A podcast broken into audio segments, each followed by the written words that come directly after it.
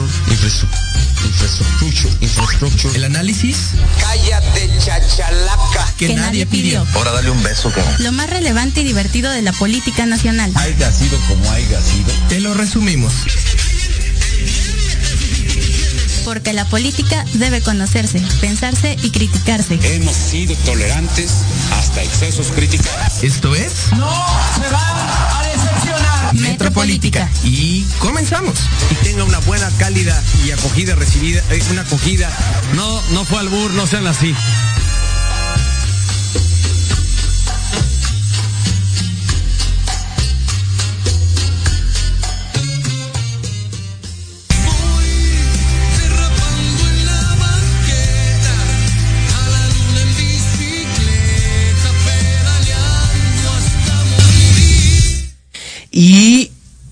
Comenzamos. Bienvenidos, esto es Metropolítica, el programa que declaró a su WhatsApp como seguridad nacional para que su novia no se lo revise. No es cierto, mi amor. Eh, estamos muy contentos de recibirlos como cada martes, saludándolos desde la base de la pirámide. En esta ocasión, como usted puede observar, sin la presencia de nuestra querida Jimena Roche, eh, ella se encuentra en estos momentos muy enfermita de gripa, eh, por lo cual le deseamos una pronta recuperación y le mandamos un abrazo de lejitos y ningún beso porque no nos queremos contagiar. Eh, pero eh, aún así estamos muy felices de estar otro martes con ustedes para hablar sobre las juventudes en nuestro país y la relación de, eh, de ellas con la política, el papel que, que han desarrollado y que vienen desarrollando eh, actualmente y también un poquito sobre el aeropuerto de Santa Lucía, el aeropuerto internacional Felipe Ángeles, que bueno, últimamente pues se ha puesto envuelto en varios eh, escándalos, escándalos contractuales y ahora un poquito más con este decretazo del presidente eh, eh, en cuanto a obras de infraestructura. Y para hablar sobre estos dos temas me encuentro con un gran amigo, él es Héctor Ávila. Él es asesor parlamentario en el Senado de la República eh, por el Movimiento de Regeneración Nacional y miembro del comité organizador del Parlamento Juvenil, así que creo que eh, pues es alguien, es una voz bastante capaz, bastante competente para hablar sobre estos dos temas. Querido amigo, ¿cómo estás? Bienvenido a Metropolítica. Hola Alan, muchísimas gracias, muchísimas gracias a todos por la invitación, a, la, ahora sí que a todo el aforo de, Proyecto Radio, de Metropolítica, feliz de estar aquí, le- esperemos que Jimena se, se mejore pronto, le mandamos un fuerte abrazo y pues feliz y, listos para platicar de estos temas de, de juventud, de política y sobre todo de del aeropuerto Felipe Ángeles que seguramente va a causar un poco de polémica entre todos los que están eh, escuchándonos. Muchísimas gracias. Así es, no, gracias a ti por, por aceptar la invitación, querido Héctor, eh, sobre todo porque, pues, sabemos que es un poco difícil actualmente, eh, pues, que una voz proveniente del partido en el poder, pues, se atreva a venir a, a- foros donde eh, no son la, la fuerza más este, importante, ¿no? No, hombre, hay que, hay que entrarle al debate, no hay que, no hay que rehuirle, hay que platicar y sobre todo con argumentos se- eh, expresar el por qué la cuarta transformación sigue y sigue vigente. Así es, eh, y veremos si puedes, eh, o bueno, ¿qué nos, qué nos tienes que decir al respecto. Pero comencemos, eh, querido amigo, hablando sobre el papel de las juventudes en nuestro país. Eh, últimamente, pues digo, ¿quiénes no tienen en sus contactos de Facebook a alguna persona joven que pues se la pasa publicando, comentando cosas de la política? Me parece que es algo bastante positivo que hayamos pasado de, no, es de que en la mesa no se tiene que hablar ni de política, ni de fútbol, ni de religión. Creo que ese estigma ya lo hemos estado dejando. Y ahorita ya no solamente eh, la familia puede hablar sobre la política abiertamente, sino más importante las juventudes, ¿no? Mira, yo creo que es parte del, del hecho de que se ha democratizado la política y sobre todo de que, eh, como tú lo comentaste, se ha, ha dejado de ser un tema tabú y, hay, y la gente platica o sea, acerca de, de lo que está pasando en el país, de qué es lo que ha hecho sus legisladores. Creo que es importante Sí. que más y más gente se acerque a sus legisladores, qué es lo que está pasando en el Congreso, qué es lo que está pasando en las dependencias federales, en, el- en los municipios, en fin, en sus demarcaciones, a fin de que todos eh, podamos este, exigirle a nuestros Sí. representantes eh, cuentas claras acerca de su accio- accionar en el gobierno. Sí, claro, porque eh, tenemos una idea de lo que es la ciudadanía que normalmente se reduce a la emisión del voto, ¿no? A salir, eh, a emitir el sufragio y ya creemos que con eso es suficiente para poder eh, llamarnos a nosotros mismos ciudadanos. Sin embargo, el escrutinio y la investigación y la eh, siempre poner en duda o, o, o siempre informarnos de lo que hacen nuestros representantes, pues es una parte fundamental de la ciudadanía, ¿no? Y creo que este, el hecho de que esta parte importante de lo que es la ciudadanía se esté cultivando desde las generaciones más jóvenes, creo que es de aplaudirse. Mira, yo creo que también es importante que, que, el hecho de que la juventud quiera, eh, es importante que exista y que más, más jóvenes, eh, hablar del relevo generacional también es sí. importante desde un aspecto de responsabilidad. No, Te voy a pedir que sea la única vez que traigas sobre la mesa esas dos palabras de relevo generacional porque pero, me zurra. Igual. Pues, sí, sí, sí. Sí, pero el, se entiende. Sí, sí, sí. El, ¿Por qué? Porque muchas veces eh, eh, esta palabra, este, este concepto de relevo generacional tan trillado, muchas veces y se se sobreentiende y, y, se entiende mal uh -huh. y, y, se replican muchísimas cuestiones que ya no se deberían de repetir acerca de, otra vez, una palabra que también molesta mucho, eh, la vieja política, los líderes, mi querido compañero, eh, en fin, tantas... Las cúpulas. Las cúpulas, en fin, expresiones que, pues si quieres hacer nueva política, pues no las deberías de repetir, debería ser una cuestión más orgánica, ¿no? Y sobre todo, o sea, eh, se, se, repiten en, en, en liderazgos, eh, la palabra liderazgo también. también. Creo que hay, hay, que hay que hacer una nueva forma de hacer política, pero una forma más orgánica y, y no decirlo, sino expresarlo. Muchas veces, hay veces en, en las que apuesto con mis amigos de que estoy seguro que va a decir... Eh, ser joven y no ser revolucionario es una cuestión ideológica. Es algo que, que, que lo, re, lo, escuchas y lo repites hasta el cansancio. El hecho de decir eh, la frase de, de ay, Ay, se me está yendo el pero tiene razón. Sí, sí, sí. O sea, creo que también, digo, si, si bien es importante y se agradece y se celebra el hecho de que tanta gente joven se vaya inmiscuyendo poco a poco eh, en la vida política, creo que damos un paso adelante pero también tenemos que detenernos un poco cuando esa gente joven limita en partidos, perdón, milita en partidos, porque ya ahí conviertes a la juventud no solamente en, en una generación eh, informada o interesada en la política, sino también un fuerte, una, una fuerte arma para los partidos políticos para utilizarla a favor de sus intereses, ¿no? Y, y, creo que a partir de ahí es de donde vienen todos estos discursos que son súper repetidos. Es, es, el típico güey panista de somos relevo generacional, güey. Somos sí. relevo generacional y estamos haciendo cosas muy importantes. Este, ¿me pasas tu INE? Eh, me parece que ahí o sea, son cosas muy diferentes y se tiene que hacer la separación, ¿no?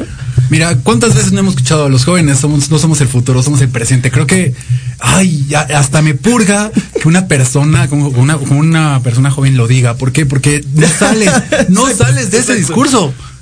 Eso, eso es inclusive, digo, oye, ya cámbiale, ¿no? Ajá. Ya, ya acciona y toma, toma, toma partido, toma, toma calle, eh, es lo que, lo que, si vas a querer eh, accionar en política, si quieres eh, inmiscuirte en política, deja eh, el hecho de que solamente tu único tu único objetivo es estar tomarte una foto en, el, en la Cámara de Diputados, en el Senado de la República, haciendo como que legislas tomándote una postura así, porque realmente nada más estás es, es, es la pura pose. Mira, eh, creo que eh, somos, bueno, los dos somos estudiantes de Derecho. Yo eh, me siento muy a gusto y muy orgulloso de mí mismo por no tener una pinche foto en ninguna de las cámaras. Este. Yo no puedo decir lo mismo.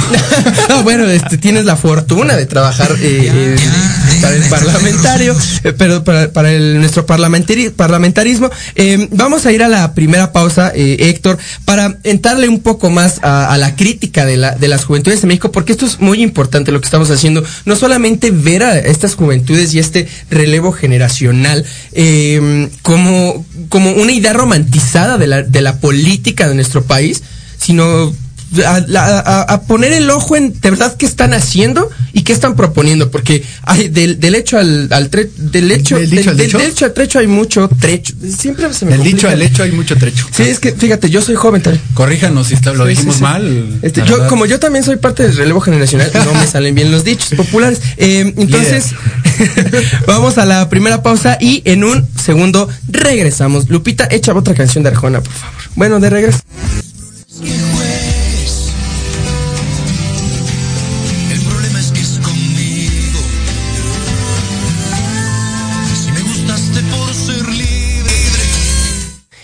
Estamos de regreso aquí en Metropolítica, el programa que va a ir al Flow Fest y que perrea bien duro contra el muro.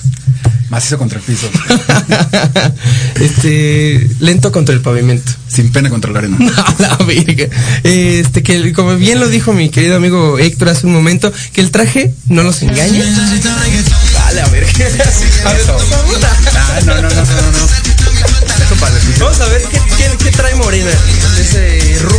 No, barrio, barrio deja. Eso sí. Eh, regresemos, eh, Héctor, hablando sobre este tema de las juventudes.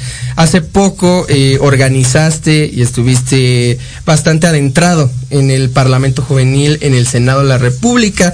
Eh, donde, digo, honestamente no vi tanto, vi más transmisiones como diferidas que eh, la, transmisión en vivo o las, eh, o las participaciones en vivo, pero eh, vi bastantes cosillas por ahí interesantes, bastante gente con propuesta y otras personas repitiendo discursos, repitiendo modos, repitiendo inclusive ademanes. Que esto es algo que, a mí me remonta, por ejemplo, en, la universidad cuando se- ocurría todo esto de las de, de las elecciones de consejos y todo eso. Había una compañera, mi querida amiga Gisela, a quien mando un caluroso saludo, que, o sea, tú la veías hablando y era un priista de ese viejo PRI de los de los 50, 60, así, así. Y, y, y eso, o sea, como que es, es muy obvio el hecho de, de que haya todavía tanta gente joven replicando actitudes pasadas. Entonces, cuéntanos un poquito de, de, de lo que se vivió, de cómo, de cómo se llevó a cabo este Parlamento Juvenil y sus- tus, tus impresiones finales. Mira, primeramente quiero eh, establecer el hecho de que ah, eh, yo hay mucha crítica al respecto de si se deben de hacer o si no se deben de hacer este tipo de ejercicios. Yo soy un, cre- un fiel creyente que este tipo de ejercicios si bien tienen muchísimas áreas de oportunidad en donde deben de mejorarse, sobre todo en la forma en cómo se eligen a las parlamentarias y a los parlamentarios, creo que deben, deben de existir. ¿Por qué? Porque fomentan la participación política de los jóvenes. Muchísimos jóvenes, eh, existe una, una, una tendencia que aquel que participó en este tipo de espacios puede acceder a un cargo de elección popular de una manera, eh, aprende sobre todo muchísimo. Hay, hay una relación en donde, por ejemplo, una persona que participó en un parlamento juvenil, ya sea en Cámara de Diputados, en el Senado de la República, en sus congresos locales, porque este, estos ejercicios también se replican en los congresos locales, eh, eh, de cierta forma llega a, a- a una curul, a un escaño, de una forma, pues así, de ya siendo diputado normal, sí creo que deben de, corregirse, hay muchas formas, hay áreas donde se debe de, corregir, pero no creo que deban de cancelarse.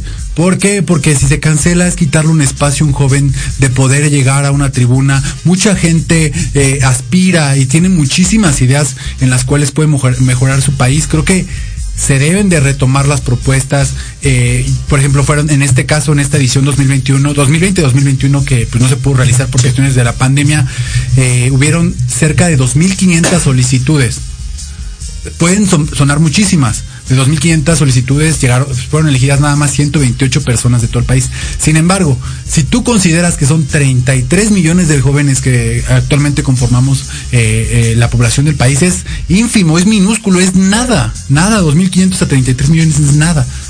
Hay, que, hay que seguir fomentando, hay que seguir eh, proporcionando espacios a la juventud. Pero... ¿Y por qué crees que la, participación sea tan baja? ¿Por qué crees que eh, eh, no se acerque tanto la juventud a este a este a este tipo de ejercicios? ¿Crees que les hace falta promoción o, crees que todavía estamos muy alejados de lo que quisiéramos como una juventud informada y organizada? Mira, hay, hay- tocas un tema importantísimo.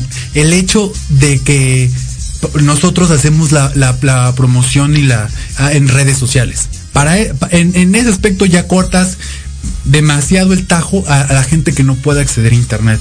Eh, comunidades alejadas de la sierra, la sierra que no tienen a ningún tipo de acceso. Ahí sí cortas de tajo y gente que, que pues no tiene acceso a una computadora, un teléfono celular, un smartphone, pues realmente no se entera de lo que está pasando en, en la Cámara de Diputados, en el Senado de la República, en fin creo que ahí hay, hay algo que se tiene que trabajar y es en la promoción, que existen este tipo de espacios en los cuales tus propuestas pueden llegar a una tribuna y sobre todo que se pueden hacer escuchar. Obviamente creo que lo, más eh, importante y lo más importante de la política es la cuestión territorial, ¿no? Pero pues este tipo de, de- espacios abonan muchísimo en la conversación. Y, y, digo, hablabas, bueno, eh, primero aprovechar la oportunidad para contestarle a Jimena, nos dice, extrañame mucho. Este, así lo hacemos, querida, querida Churri. Este, esperamos tenerte de regreso la siguiente semana. Eh, cuídate y mejórate. Em, no- nos decías que existen áreas de oportunidad y entre ellas pues está el método en que se eligen a los a las y los parlamentarios y parlamentarias. ¿Cómo es este método de elección? Cu- ¿Cuál es el, eh, ¿qué, qué requisitos o, o- o utilizan para seleccionar a, a los jóvenes que van a participar? Mira, nosotros eh, mandamos una convocatoria en la cual se les pide eh, un ensayo explicando cuál es lo que es lo que su propuesta y un video contándola. Eso es lo que se pide. Ahí, ahí también hay, un- hay una cuestión de que la gente que no tiene un teléfono, no puede grabar, no puede mandar su propuesta, pues se reduce mucho. Claro. Que- el- eh, nosotros así solicitamos, este, eh, se, se emite la convocatoria y como tal pueden participar y ya la mandan al correo de a la- y te inscribes tu propuesta en la página del Senado de la República y pues ya nos llegan todas sus propuestas, nosotros revisamos como parte del comité organizador sus videos y, y conforme a la originalidad de sus propuestas, la producción, eh, elegimos cuáles son los mejores videos y cuáles pueden, pueden estar aquí. Es, es, es un proceso bastante Arduo. eh, arduo, pero es, es interesante. Y digo, considerando que tú nos dices que eh, ese es un área de oportunidad, quiero entender que no estás tan de acuerdo o tan a gusto con este método. Sin embargo, pues yo creo que aquí vemos en este Parlamento Juvenil algo que no vemos eh, cuando ya se trata de elecciones populares, que es solicitar una prueba o un par de pruebas de que vas a hacer un buen trabajo. Y yo creo que si eso les pidiéramos a los pendejos y a las pendejas diputadas y, diputados y senadores y senadores, sería una cosa muy diferente el nivel que tendríamos en nuestras cámaras, ¿eh?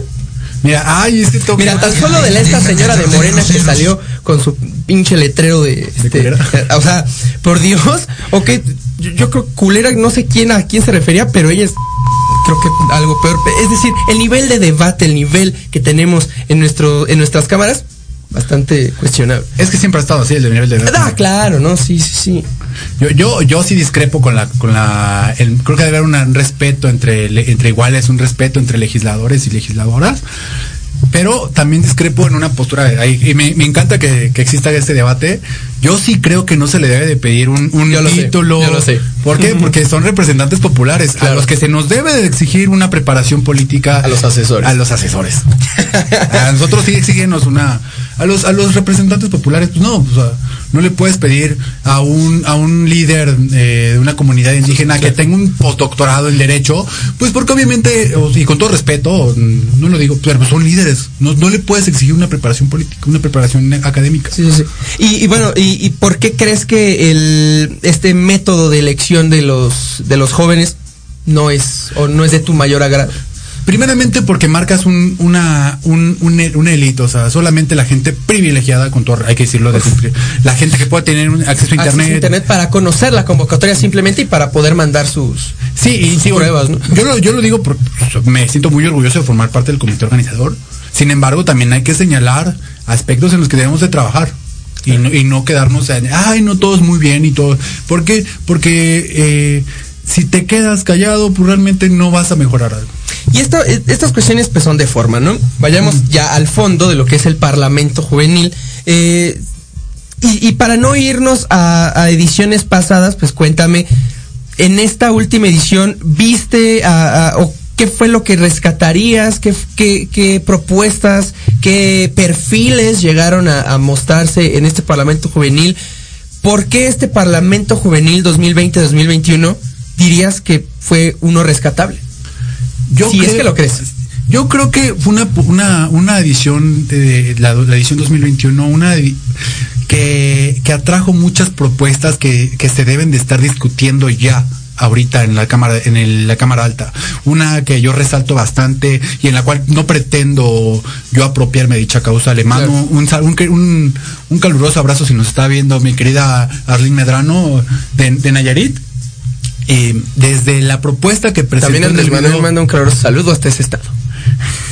un- un- un- una propuesta muy buena desde en la cual fue la más votada la que la que tuvo mayor calificación y en la cual buscaba eh, tipificar el transfeminicidio dentro del Código Penal Federal. Una propuesta bastante buena creo que es de eh, no no se debería estar, debería estar discutiendo en la comisión de, de justicia del Parlamento Juvenil. Se debería de estar discutiendo en la comisión de justicia del Senado de la República y sobre todo estarse estudiando y, y dictaminando. Sí, yo- no es que ya debería de haber pasado, ¿no? Ajá. Yo creo también eh, el llamado que hicieron varias compañeras eh, del Parlamento eh, feministas, en la cual mostraron y hicieron una- un posicionamiento bastante fuerte eh, y que tuvo eh, inclusive repercusiones y, y- y foco a nivel nacional, eh, en la cual eh, levantaban la voz en contra del feminicidio, en, contra de todas estas, eh, en contra de toda la violencia de género que se ejerce, el hecho, el, la- el poder decidir sobre su cuerpo, yo lo resalto y valoro muchísimo y, creo que esa es una de las cuestiones en las cuales me quedo con el Parlamento eh, eh, juvenil de este año. Es decir, creo que eh, le bastantes de nuestros representantes podrían aprenderle a, a estas jóvenes y a estos jóvenes que fueron a participar en este en este parlamento, ¿no? Es que hay que, hay que accionar y no tanto pa- pasar de- lo- del dicho al hecho, hay que accionar, hay que, hay que eh, levantar la voz y no solamente que se quede en el discurso. Creo que eso es, esa es la, no sé si sea la respuesta al millón, la, pregunta del millón de dólares, del por qué muchas veces los jóvenes, y yo ya estoy de salida, ya, ya estoy a punto de, de abandonar ese trecho juvenil de política juvenil.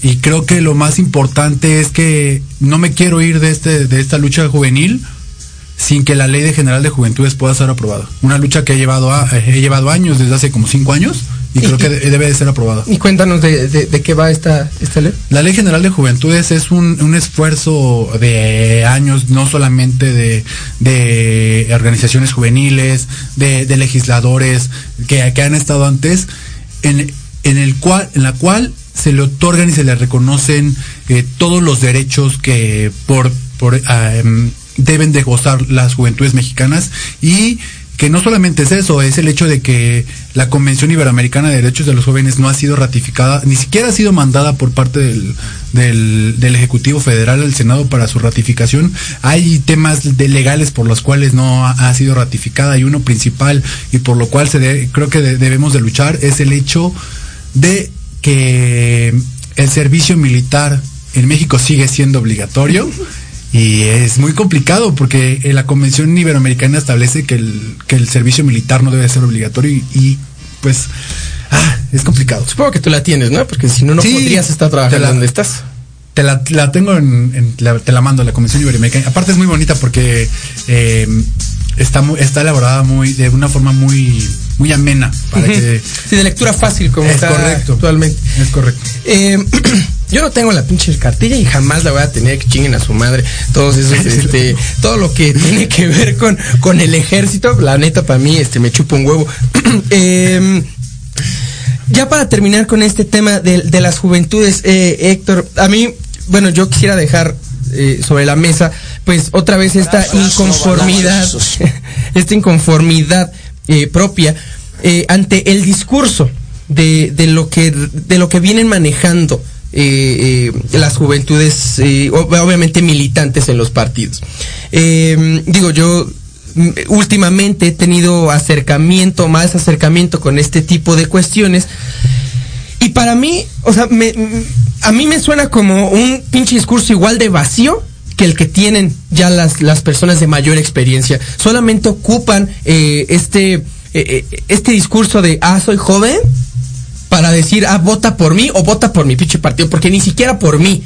Es decir, eh, si, si preguntas eh, aquí en la Ciudad de México, oye, ¿a qué, qué partido ves este aquí con mejor propuesta? Ah, no, pues es que fíjate que, por ejemplo, el PAN tiene una muy buena organización juvenil y tiene sus buenos comités. Y a ver, güey, ajá, ok, está chido. Qué, qué bueno, qué bueno que le estés dando tanta oportunidad a estos chavos, estas chavas, estas chavas. Eh, pero a ver, ¿qué les estás dando además de nada más este, un poquito de dinero para que se pongan sus pedas en los comités, en las alcaldías y para que vayan ahí de, de, de- prácticamente de peones a las campañas y, a- y andar ahí de servidores de los de los verdaderos políticos, de los verdaderos este eh, candidatos.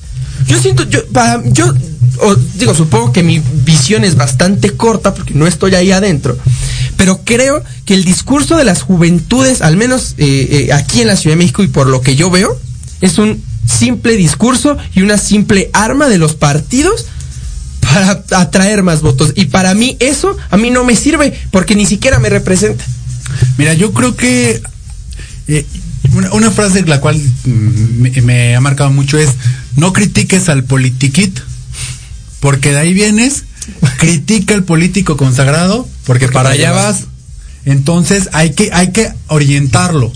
Para que pase de ser un politiquit a ser un político que hace política de una forma correcta y no está eh, simplemente y, y todo creo que todos lo hemos hecho no no es malo estar eh, eh, eh, moviendo banderas porque todos los hemos hecho sin embargo hay que hay que hay que trascender de ese aspecto de ser un politiquí de, de estar tomándote fotos en el senado haciendo haciendo como que haces un discurso a pasar a estar eh, trabajando directamente haciendo política. Ese es el, el punto en el que muchos compañeros se estancan y hay que apoyarlos. Ah, claro, sí, sí, sí. Y, digo, quienes están dentro de los partidos, pues creo que tienen, no solamente eh, o que tienen ese acercamiento, tienen la obligación de poder encaminar a esas, ju- esas juventudes perdidas del camino del Señor.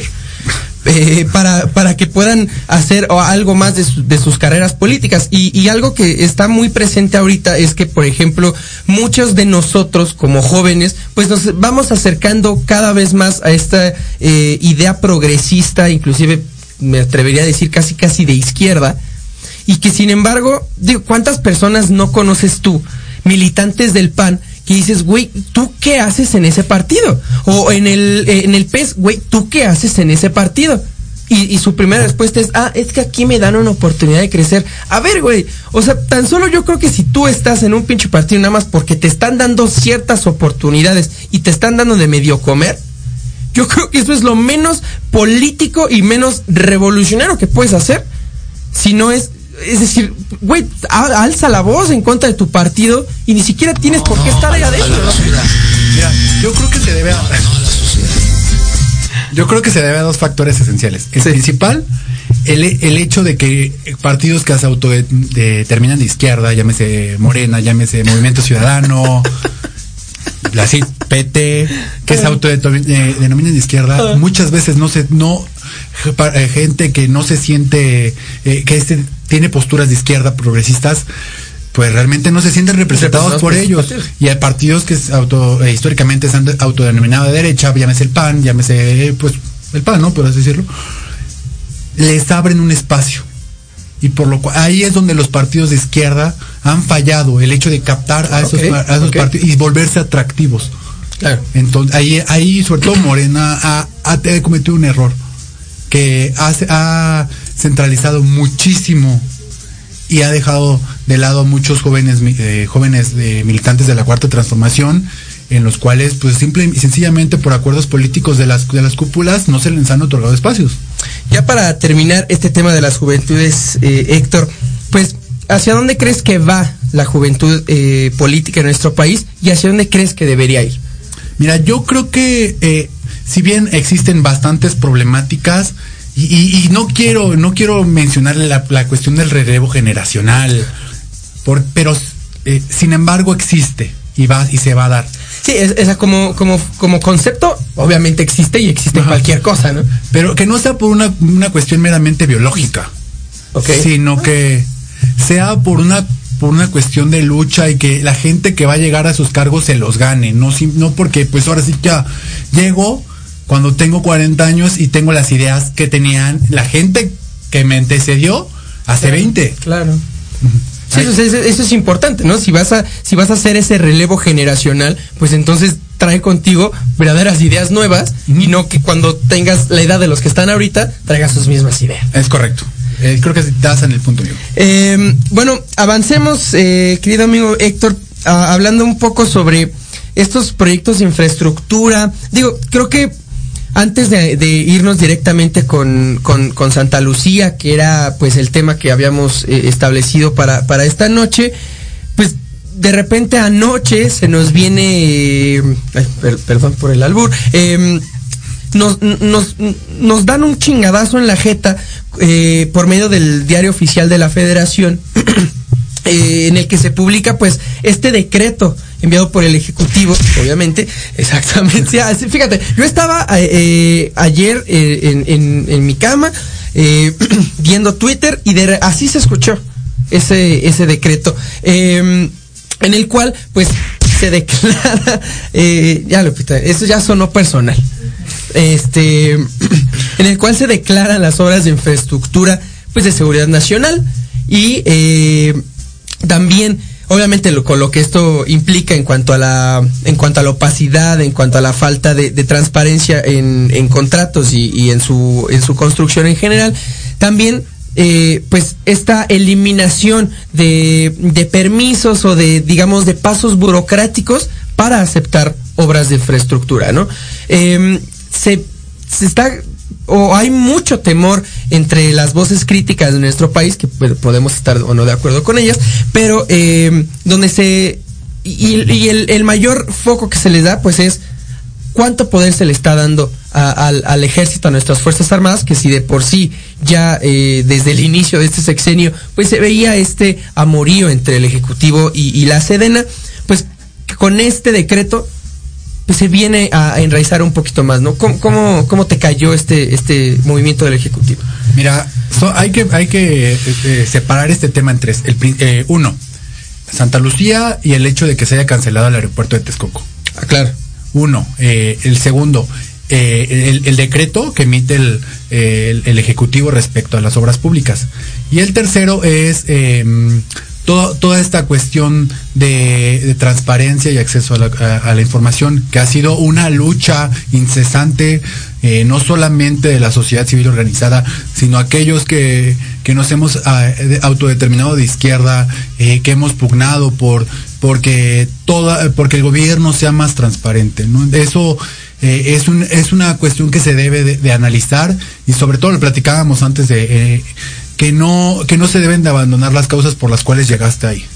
Entonces, si quieres, vayámonos eh, primero con el decreto y, y después a, a, analizamos eh, esta cuestión de la transparencia para terminar con Santa Lucía. ¿Te parece bien? Claro que sí, amigo. ¿Cómo, cómo te pareció este, este decreto que pues la verdad sí, sí nos cayó como un bombazo y que desde anoche hasta todo el día de hoy pues se ha, se ha llenado eh, las redes sociales de análisis y sobre todo pues ya se han hecho llamados a, a que la Suprema Corte pues haga algo al respecto. ¿no? Mira, hay muchísimos aristas, no, no quisiera yo plantearme 100% como una, ah, no, el presidente tiene razón y es una cuestión de, de, de seguridad nacional y que la, que la oposición quiere eh, eh, ponerle pies y trabas al, a, a los, los, los, los proyectos que se están trabajando si están bien construidos y si sobre todo están bien cimentados jurídicamente, pues van a lograrse.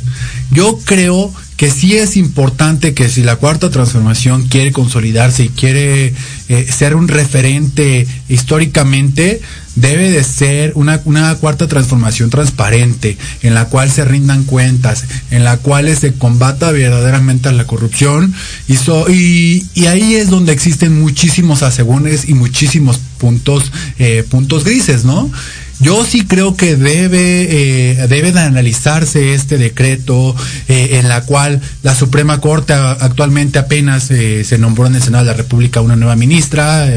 felicidades. La, la, la, neta, felicidades. Un, un paso más hacia la, Uh -huh. eh, eh, la lucha de género. ¿eh? Exactamente, y yo creo que ahí, si, se, si la oposición y, a, y algunos organismos autónomos van a presentar acciones de inconstitucionalidad, pues adelante, que las presenten. Habría que, que la Suprema Corte analice y sobre todo que determine si este decreto es inconstitucional o no de cualquier forma sí deben de haber una rendición de cuentas por para, para eso existe el INAI se ha pugnado se ha luchado incansablemente por porque existan este tipo de organismos sobre todo que el, acceso a la información que la rendición de cuentas por parte del gobierno se dé y pues, yo creo que la cuarta transformación no se debe quedar atrás. El problema es que, mira, tanto hablando de, organismos autónomos, no les gust, no le gustan al presidente, ya, ya vimos que, que quiere pasar a, al- a manos del Ejecutivo varios de estos organismos, incluido el, el INE. Eh, y en segundo lugar, pues la transparencia tampoco es como que sea un arma fuerte de este gobierno, ¿no? Entonces, si bien es se les tiene, se les tiene que exigir como a cualquier otro gobierno, pues este gobierno sí está un poquito retrasado en esos dos rubros, ¿no? Mira, hay, hay que, hay que analizar el también el tema de los organismos autónomos, es un tema que Ah, tiene claro, muchísimos sí. aristas. Ah, hay que ah, entender que cuando se llegó a la- en 2018 eran, eran este funcionarios que estaban eh, que, eh, que estaban fueron nombrados por parte de las administraciones anteriores. Sin embargo, eh, en dado caso, por ejemplo, en el de, de la CRE, de la Comisión Reguladora de Energía, eh, Pemex, De la COFES. de la COFESE, pues ya son eh, algunos nombramientos que ya fueron emitidos por parte de este gobierno, ¿no? Ya no puedes hablar de que existen eh, estos estos organismos ya están cooptados, estaban cooptados por la, la administración anterior cuando ya existen funcionarios que tú pusiste, ¿no? Yo soy un fiel creyente que los que, que el- la administración pública se debe democratizar y sobre todo se debe eh, pues para eso existen los organismos autónomos. No hay que olvidarnos de dónde vienen. Hay que, creo que, creo que hay que ser muy empático y sobre todo tener conciencia de dónde vienes. Y estos organismos autónomos surgieron por la lucha de izquierda. Entonces, no puedes no ser, eh, eh, pues, tener amnesia respecto a tus luchas. Eh, que esto es algo muy característico de, de- de tu presidenta, hay que decirlo también.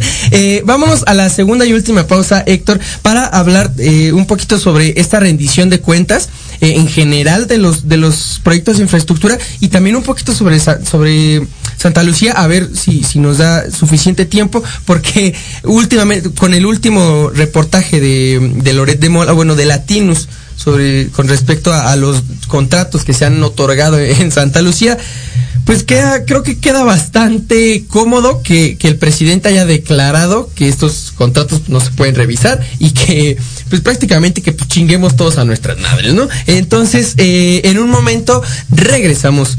Lupita, ya no me eches otra darjona. Andrés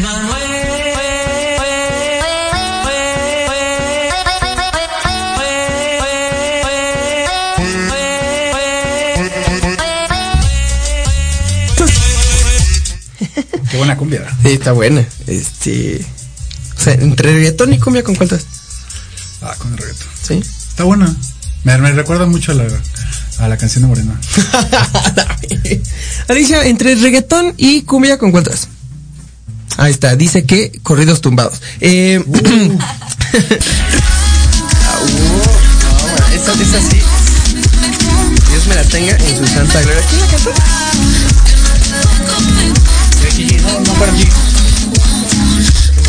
Eh, pero bueno, dejemos de, ni- de ni mierdas para pasar a cosas que de verdad importan en este país. El perro también importa. Eh, vez- regresamos hablando sobre este eh, la cuestión de la transparencia eh, eh, específicamente en las obras de infraestructura. Em, me parece que como tú bien lo dijiste, Héctor, sea pues hemos luchado bastante, bueno, no hemos, la sociedad civil mexicana ha luchado bastante por tener organismos confiables que, que den eh, información certera de, lo, de la actuación de- del gobierno. Y creo que eh, me parece que el primer eh, proyecto de infraestructura que se declaró como seguridad nacional fue el Tren Maya, ¿no? Fue el Tren Maya eh, y ahora pues pasamos con, con Santa Lucía. Esto, digo, no sé si tengan buenas intenciones en el gobierno. Yo de repente creo que sí. De repente solamente creo que Andrés Manuel es solamente un pendejo con buenas ideas. Eh, sin embargo, yo aquí, en este, en este caso específico, yo no le veo de dónde puedes sacar algo positivo el partido en el poder para decir que son algo, deja tú, diferente, algo bueno para la patria. Mira, te voy, yo lo voy a ver, te lo voy a plantear desde una perspectiva sí institucional por parte de mi partido. Sin embargo, Claro. hay que hay que entender también que que la el halago y el hecho de echarle flores, lo que se le conoce como el maromerismo, pues no te lleva a nada bueno, ¿no? Hay que ser críticos, hay que entender que que nos hace más daño no hacer críticos con uno mismo y con nuestro partido y, y no todo lo que diga el presidente tiene razón. Hay que ser, hay que ser claro y hay que aquí, aquí se habla de una forma concreta. No hay que eh, no, ¿cómo decirlo? Pues no le, no le hace bien al país no ser crítico. Ni al presidente, o sea, creo que tampoco le hace bien al presidente, ¿no? A su propio movimiento creo que sí le hace falta por ahí un poquito de disidencia. No, no tanto Bueno, disidencia, disidencia, no, este, crítica, autocrítica, crítica, sí, sí, sí, hacer autocrítico y en este caso, eh, precisamente en este, en este, ¿cómo se llama? Este decreto, en este decreto presidencial, creo que no puedes hacer cosas buenas que parezcan malas. Y el hecho, yo sí soy un fiel creyente de la, de la, del acceso a la información pública, no puedes no reservarte cuando tú has pugnado por cua- porque los contratos eh, una ah, recordemos que una una de las causas principales por las cuales se canceló el aeropuerto de Texcoco era la opacidad en el otorgamiento de los contratos Que obviamente hubo. Obviamente, o sea, es- era, era el, el aeropuerto de Texcoco. Debi- no, yo creo que no se debió de haber cancelado, se debieron de haber revisado todos esos contratos que se otorgaron, en los cuales eh, hubo un derroche y un robo de, de- de recursos enorme, ¿no? Pero, pues, Digo, tiene ahí el pinche sello del revolucionario institucional, ¿no? No creo que esperar, no que podríamos esperar otra cosa. A- amo un, amo el, el meme en donde sale Peña Nieto y dice, ¿tú crees que todo esto es legal? Obviamente, claro que no. Pero, este, sí, no puedes hacer, no puedes repetir lo que tanto criticas. Claro. Eh, y es que esto de los contratos, pues ya en, en este último reportaje de, de Latinos, que seguramente a ti te encanta, seguramente Uf. te encanta Loret de Mola y seguramente te encanta Broso, este, pues salió a la luz que la, que la Sedena ha estado pues, casi casi regalando contratos a empresas muy cercanas, inclusive varias de estas empresas, pues que ya que tenían, digamos, eh, una mm, pues pues una marqui un tachecito rojo, pues por estar siendo investigados por desvío de recursos. Entonces, eh, me parece que es bastante entendible porque a partir de este reportaje y a partir de la revisión de, me parece que fueron, creo, que- creo que 900 contratos los que se revisaron, pues, que, que, que, que nuestro gobierno diga, no, pues sabes qué, güey, pues mejor este ya que nadie investigue nada, porque aquí las, las cosas las estamos haciendo como muchas otras, con las nalgas, ¿no? A mí me preocupa muchísimo la forma en cómo salió Santiago Nieto de la, uni- de la unidad de inteligencia financiera. Yo creo que era el... ¿Crees que se lo merecía? No. No, creo que se hizo muchísimo más de algo. Sí, o sea, obviamente se equivocó. ¿Crees? Es que, mira, pues es que se le dio tanta. Tienes que ser congruente. Sí. Y creo que uno de la 4T no se puede casar. Creo, ya se dio cuenta. Pero creo que se le dio muchísimo más foco del que se le debería de dar. Inclusive creo que a mí me preocupa muchísimo su seguridad porque tra- trastocó intereses bastante del- del fuertes y, y no puedes tratar como un villano a alguien que lo trataste como un héroe. que, que- que sin, sin duda alguna yo creo que Santiago Nieto era de lo más rescatable de esta administración y el hecho de que le hayas dado la espalda de esta manera y, y sobre todo por una cuestión moralina, porque eso fue, güey. O sea, fue una cuestión moralina 100%. Yo no sé quién chingada cola le dio este, esta batuta moral de líder moral al presidente de la República para decir qué está bien y qué no está bien. Perdón, pero el presidente de la República nunca puede tener autoridad moral y este señor no la tiene. Tiene autoridad política, pero moral no la tiene. Y, y que se haya subido en este barquito moralino para despedir a uno de sus mejores funcionarios. Y sobre todo en cuestión, que es una cuestión fiscal, o sea, que estamos tan mal eh, eh, en cuanto a fiscalización, que, que, que precisamente en este tipo de, de asuntos eh, contractuales, que debemos de tener a un, un funcionario confiable y con, con, con, pues con un poco de sapiencia de lo que chingados está haciendo, creo que se dieron un balazo en el pie, ¿no? Mira, ahí es cuando se pugna, se, hay una, una pugna entre los principios del- de la cuarta transformación, es la austeridad republicana, que es mal entendida. Yo creo que sí debe de haber una, una pues no puede haber gobierno rico con sí, pueblo claro, propio, sí, sí. pro- pobre, perdón. Pero también creo que se pudo haber actuado y se pudo haber actuado, eh, sobre todo tomado decisiones, otro tipo de decisiones respecto a Santiago Nieto. ¿Por qué? Porque tú lo hemos comentado. Fue, era uno de los mejores este, funcionarios por parte de la cuarta transformación y se le dio un maltrato. Y creo que ahorita, eh, pues no sé, eh, tengo yo mis asegúnes con Pablo Gómez, creo que eh, sí, espero que haga un buen trabajo, tiene las credenciales para hacerlo, pero creo que, pues, eh, en el caso de, Santiago Nieto, hay un tema, a mí me, a mí me asalta mucho que, sobre todo su seguridad y todos los intereses que pueda tocar y sobre todo que Pablo Gómez se atreva a tocarlos. Y aguas, ¿eh? Porque, digo, no sé en qué cuestiones, en qué mm, circunstancias haya, se haya salido Santiago Neto o lo hayan salido. Eh, pero, pues yo si fuera del partido en el poder, pues estaría bastante preocupado por todo lo que sabe eh, el señor Nieto, ¿eh?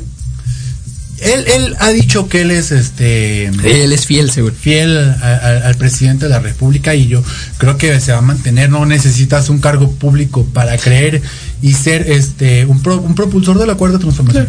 Eh, ya como, bueno, no nos queda mucho, mucho tiempo, Héctor, decías eh, en esta sobre el decreto. Si un, mientras, siempre y cuando un, un- una obra de infraestructura sea, eh, venga limpia, se haga conforme a, las leyes, pues no debería de tener ningún problema. Y hablando sobre las leyes, que también es algo muy importante en este sexenio, que nos dice que al margen de la ley nadie y por encima de la ley nada, o algo así, eh, pues tan solo la construcción del aeropuerto internacional Felipe Ángeles, pues es ilegal, güey. O sea, el hecho de que, de que le hayan dado la construcción del aeropuerto a las Fuerzas Armadas, el artículo 10 de la ley de aeropuertos nos dice que, las, que, la- que solamente se les puede dar concesiones a, asociaciones mercantiles, mexicanas, claro, pero al ejército no. Mira, ahí, ahí hay un, hay un tema en, en el, el tema de las adjudicaciones y sobre Sí. todo hay, hay, hay tres formas en las cuales eh, nosotros como abogados lo podemos, pero la gente que nos está eh, viendo y sobre todo escuchando, hay que, hay que comentarlo, ¿no? Hay, hay tres formas en las cuales se puede eh, da- dar un contrato de, de- de obra pública. Una es la concesión, bueno, una asignación directa, una licitación pública y, y una, y una participación restringida, ¿no? Las secretarías de Estado sí pueden y tienen, a- se les encarga la construcción. Sin embargo, ya lo comentaste. La Sedena es quien está otorgando los contratos. Y quien se va a quedar con las ganancias del aeropuerto. De no, se la queda la administración pública.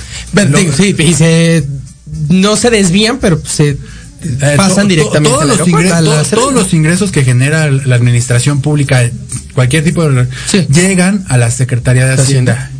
No, no llegan a la, a la dependencia, Sedatu, en fin, no llegan a Sedena, llegan a la Secretaría de Hacienda. Quien otorga los contratos es la Secretaría de la Defensa Nacional en el caso de eh, no solamente eh, el aeropuerto Felipe Ángeles, sino también, ah, bueno, la refinería de Dos Bocas que es a través de la CENER. Hay que decirlo, el, quien otorga los contratos son estas secretarías. Sin embargo, quienes construyen son empresas.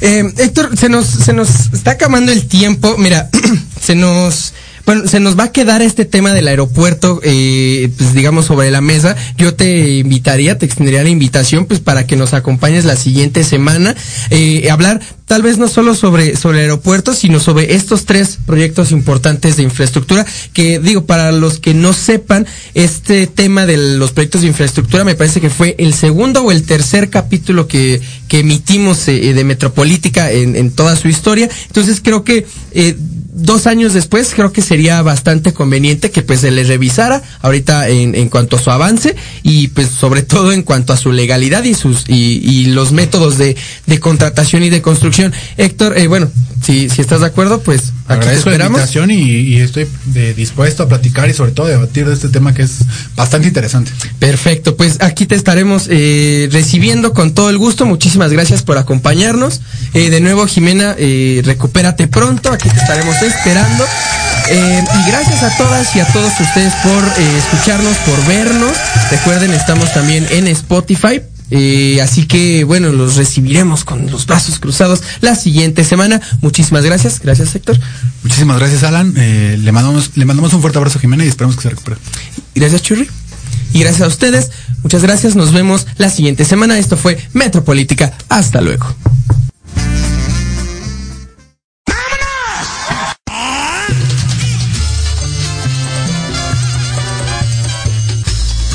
¿Se lo acabaron todo? Hasta aquí ha llegado Metropolítica. No, no fue albur, no sean así. El análisis Que nadie pidió. Ya sé que no Nos escuchamos la próxima semana en punto de las 8 de la noche. Solo aquí En Proyecto Radio MX, con sentido social. Se acabaron los privilegios.